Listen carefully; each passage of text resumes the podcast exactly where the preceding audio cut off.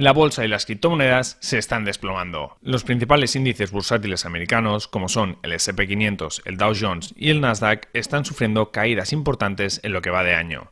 Y la criptomoneda de referencia y considerada como la más segura, Bitcoin, se ha desplomado prácticamente un 50% desde máximos. Así que si miramos otras criptomonedas, la cosa está aún peor. Pero, ¿por qué está ocurriendo todo esto? ¿Cuánto va a durar esta sangría en los mercados? En el vídeo de hoy te voy a explicar los motivos por los cuales estamos sufriendo estas grandes caídas en los mercados y qué podemos hacer según los grandes inversores en esta situación. Y al final de todo os explicaré cuál es mi opinión personal sobre estas bajadas y qué pienso hacer yo con mis inversiones.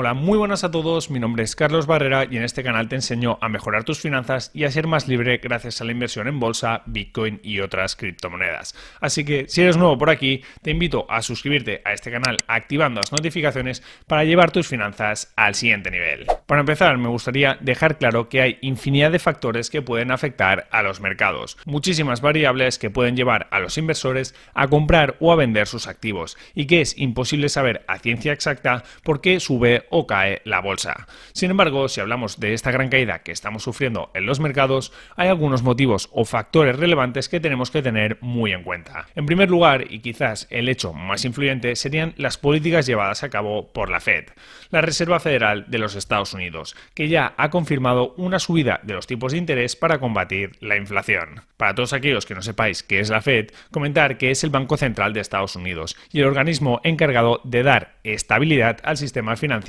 estadounidense. Pues bien, resulta que para combatir la crisis económica que hemos sufrido por la pandemia, los diferentes bancos centrales del mundo, incluida la Fed, se pusieron a darle el botón de imprimir dinero para así rescatar a todos aquellos que lo necesitaban. Y no estamos hablando de poco dinero, no, sino de miles de millones de dólares. Pero eso, como podíamos esperar, tiene sus consecuencias. Después de tal intervención y creación de dinero de la nada, ha llegado la inflación. Una inflación que, según los oficinistas de la Reserva Federal que imprimen el dinero, iba a ser transitoria, pero que por supuesto no lo ha sido. Creas dinero como si no hubiera un mañana, lo inyectas en la economía y suben los precios. ¿Quién se lo podía imaginar? La inflación se ha disparado hasta el 7% en diciembre en los Estados Unidos, que es la tasa más alta desde 1982, lo que significa que la gente se está empobreciendo a un ritmo muy alto. El poder adquisitivo disminuye. Así que ahora a los que tienen la máquina de crear el dinero les toca tomar medidas de nuevo y tratar de arreglar todo este desastre. Y para eso, pues lo que van a hacer principalmente es subir los tipos de interés, es decir, subir el precio del dinero. Con esta subida de tipos los bancos prestarán el dinero más caro. Por lo tanto, menos personas y empresas se endeudarán y habrá menos dinero en la economía. Y cuando esto ocurre, como norma general, los mercados se resienten. Además, si los tipos de interés suben, otras inversiones más seguras, como pueden ser los bonos, ofrecerán más intereses y eso también provoca que muchos inversores ajusten sus carteras y se produzca una rotación de los activos más arriesgados, como podrían ser la bolsa o incluso las criptomonedas, a otras inversiones menos arriesgadas que se vuelven más interesantes con esa subida de tipos. El segundo motivo que ha podido causar esta gran caída en los mercados es el conflicto que hay actualmente entre Ucrania y Rusia, en el cual también están involucradas la OTAN y la Unión Europea.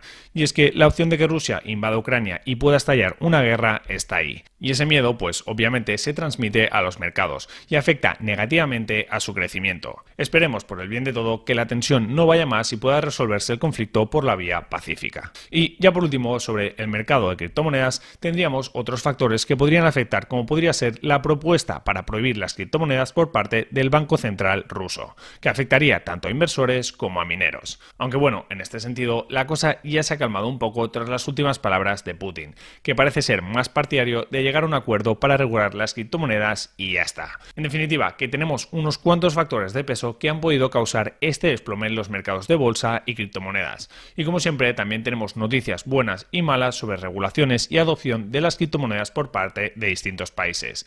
Pero pasemos a lo más importante. ¿Qué podemos hacer nosotros como inversores en estas situaciones? Pues lo primero que tienes que hacer es darle un buen me gusta a este vídeo y suscribirte al canal activando las notificaciones si aún no lo has hecho. Vale, y ahora, fuera bromas. Empecemos con el caso de Bitcoin. Muchos inversores que invierten en Bitcoin han repetido una y otra vez que este activo es bueno para protegerse de la inflación. Yo mismo lo pienso y lo he dicho en repetidas ocasiones en este canal. Sin embargo, ahora estamos sufriendo una inflación alta y Bitcoin no ha subido, sino lo contrario, se ha desplomado. ¿Significa esto que estábamos equivocados? Pues de esto ha hablado el bueno de Juan Ramón Rayo recientemente. Bitcoin puede haber caído de precio respecto a sus máximos, pero las propiedades o utilidad que tiene esta criptomoneda no han cambiado en absoluto. Bitcoin sigue teniendo una oferta inelástica o fija que ya está programada, un bajo coste de almacenamiento, de transporte, es descentralizado, etc por lo que sobre el papel y teniendo en cuenta sus propiedades es un buen activo para muchos, el mejor para transportar valor en el tiempo. Eso sí, no hay que olvidar que Bitcoin sigue siendo un activo volátil que aún no goza de una gran adopción y es por eso que vemos estas grandes oscilaciones de precio tanto al alza como a la baja. El mercado de las criptomonedas sigue siendo muy especulativo y de la misma forma que hay muchos inversores que invertimos en Bitcoin pensando en el largo plazo, hay muchos inversores y ballenas que se dedican a invertir de forma totalmente especulativa.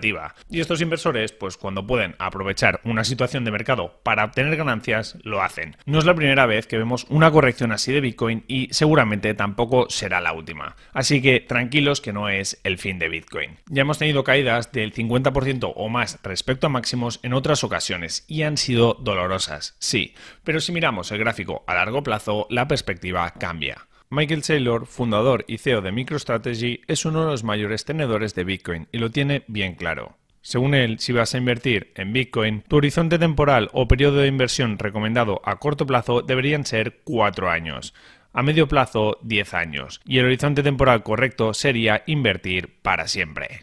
Así que bueno, por mi parte sigo con mi plan y sigo manteniendo una parte de mi cartera en Bitcoin para largo plazo. Y además, de la misma forma que ha hecho el presidente de El Salvador, yo también he aprovechado las caídas para acumular más satoshis. Y respecto a la bolsa, pues tenemos una situación parecida, aunque con mucha menos volatilidad. Venimos de un rally alcista increíble, así que es normal que haya caídas. Y más teniendo en cuenta los factores que hemos comentado al principio del vídeo. Las acciones que más han sufrido en lo que va de año son aquellas que pertenecen a los sectores de consumo cíclico, tecnología y salud. Y es curioso porque justamente estos dos últimos sectores, el de la tecnología y la salud, habían sido los dos grandes beneficiados durante la pandemia. Pero bueno, tampoco deberíamos estar extrañados por esa caída de los valores tecnológicos, ya que en este canal ya habíamos avisado de que muchas de esas acciones tenían valoraciones desorbitadas. Hay que ir con cuidado porque estamos entrando en un terreno pantanoso. La verdad es que comparto bastante la visión de Ray Dalio. Sí que creo que hay un grupo de empresas, sobre todo tecnológicas, que se han puesto muy de moda y que hay que ir con cuidado con ellas. Muchas de estas aún no han logrado tan siquiera ser rentables y ya cotizan a precios totalmente desorbitados. Y por otro lado, las acciones que mejor se han comportado en lo que va de año serían las acciones del sector de la energía y luego tampoco han sufrido mucho las financieras y las de consumo defensivo.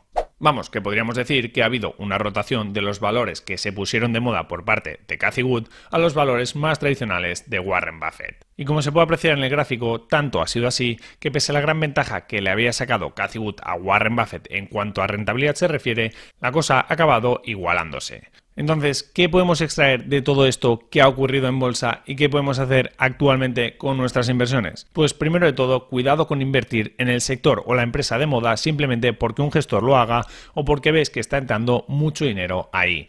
Si lo haces, tienes que estar muy pendiente y saber salirte antes de que se dé la vuelta, que tarde o temprano es lo que suele pasar. Y luego, si decides invertir en empresas individuales, tienes que saber muy bien lo que estás haciendo y tener una estrategia definida. Saber si la empresa está barata y cotiza a una valoración razonable o si por lo contrario está sobrevalorada y quizás es mejor de mantenerse al margen. Y esto, como sabemos, no es para nada tarea fácil, puesto que se requiere de bastante tiempo de análisis y necesitas tener una serie de conocimientos. Así que lo que suelo hacer yo con la mayor parte de mis inversiones y lo que recomiendo normalmente es simplificar el proceso de inversión, invertir cada mes en buenos fondos indexados y ETFs. Puede que la bolsa corrija durante cierto tiempo, sí, pero yo sigo invirtiendo en índices porque pienso que la tendencia a largo plazo va a seguir siendo alcista y los principales mercados de valores seguirán subiendo de la misma forma que lo han hecho históricamente. Que por cierto, si no sabes por dónde empezar a invertir en bolsa y todo esto que te he contado de fondos indexados, ETFs y demás te suena chino, te dejo por aquí un vídeo que te pueda ayudar. Y hasta aquí el episodio de hoy. Muchas gracias por escucharlo. Si quieres seguir aprendiendo sobre inversiones, te recomiendo que visites mi web invertirparaconseguir.com. Ahí tienes todo el contenido actualizado, mi guía de inversión y otros recursos exclusivos que te ayudarán a invertir con éxito. También quiero recordarte que este podcast se crea a partir de los vídeos que subo a mi canal de YouTube Invertir para conseguir, donde puedes disfrutar de todos mis contenidos en formato vídeo. Por último, si te ha gustado este episodio, te animo a que te suscribas a este podcast, a que me dejes una valoración positiva y por supuesto a que lo compartas con todas aquellas personas que pienses que les pueda ayudar. Muchísimas gracias por estar ahí un día más y nos vemos en el próximo episodio. Un saludo.